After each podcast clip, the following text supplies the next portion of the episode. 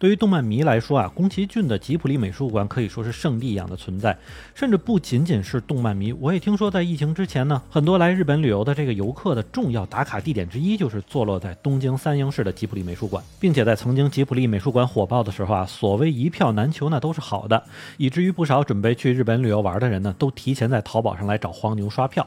另外，也是由于希望美术馆内的这个设计样式不要外泄啊，所以吉卜力美术馆之前呢是严禁各种拍照的。为了能够让游客有着更好的体验，也就是尽可能的避免会出现现场下饺子的情况，所以吉卜力美术馆曾经可是有每天的客人限流的，而上限呢也只有两千四百人。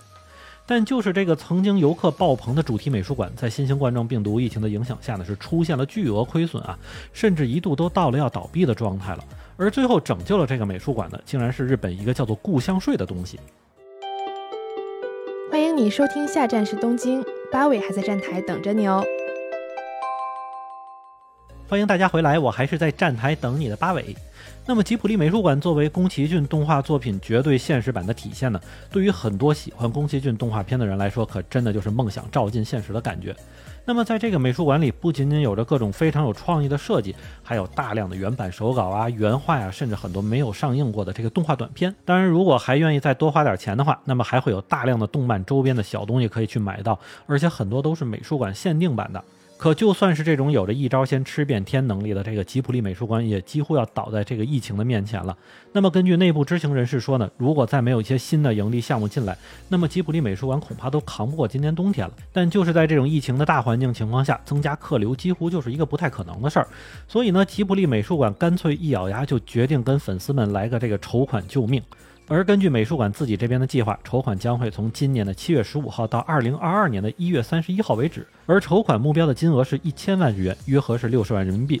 其实想想看哈，真的也不是特别多。如果美术馆是连这点钱都拿不出来了，可见是真着急了。而且目标确定了之后呢，在哪里筹款就是个问题。如果去民间找众筹公司呢，那么可能还要花一定比例的手续费。所以琢磨之后，吉普力美术馆就找到了三英市的当地政府啊，把自己的这个需求变成了一个日本很特殊的缴税税种，叫做福禄萨托诺兹，翻译过来呢就是故乡税的意思。先让我们说说筹款的结果哈。让吉普力美术馆自己都没想到的是，本来计划在二百零一天内完成的这个筹款呢，是在四十八小时之内就达到了目标，而且还超额了七百万日元。之后呢，我自己又去查了一下这个募集筹款的网站啊，截止到今天的时候，已经是收到了三千一百八十二万日元的捐款。不过这里我们先说一下哈，这个捐款是有一个最低限额的，就是每个人呢最少是捐五千日元。当然，吉普力美术馆在收到钱之后呢，也是不会什么都不说，人家会寄一张这个感谢卡片给你，并且相信应该是那种特别好看的卡片哈。那么话说回来哈，肯定会有朋友就问了，这明明听上去就是一个捐款的事儿，为什么会叫做故乡税呢？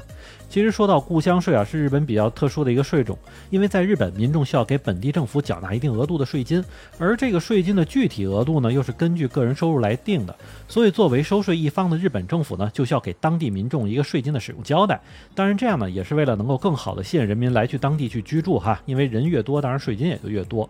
那么这样一来呢，我们其实就能想到了，是不是会发生一些各地发展不均的问题呢？比如日本一半以上的人呢都住在了关东地区，那么东京啊、神奈川呀、千叶等等这些关东主要县市的税金收入肯定就是很高的了。那么偏远的地区岂不是会越来越惨？那么实际上也是为了防止这种发展不均的问题出现，日本政府就想到了故乡税这个方法。也就是说呢，哪怕是一个在北海道出生的人去了东京发展，也可以把自己的税金交给自己的故乡。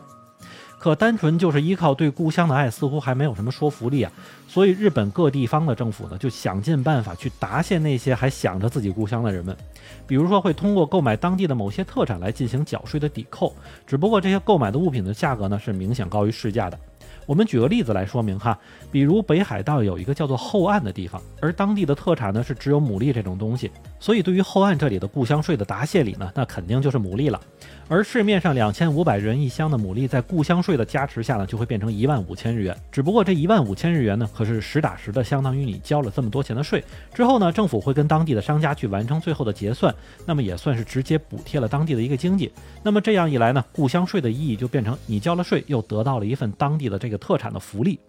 所以每年到了半年左右的时候啊，不少老百姓就开始翻腾今年各地的特产是什么，谁的好，谁给的多哈，就交钱给谁。因为这个税种虽然叫做故乡税，但是不会考虑你的故乡真正是在哪里哈，所以每年呢，其实真的是哪里给东西好，那我的故乡就是在哪儿了。但也正是因为如此啊，故乡税也是让各地政府每年都想尽办法拿出好东西去吸引大家交税，甚至不只是吃的，连家具啊、电子产品什么的都会纳入故乡税的范畴。所以呢，最近也有声音开始讨论说啊，故乡税让日本地方政府开始了严重的内卷问题啊。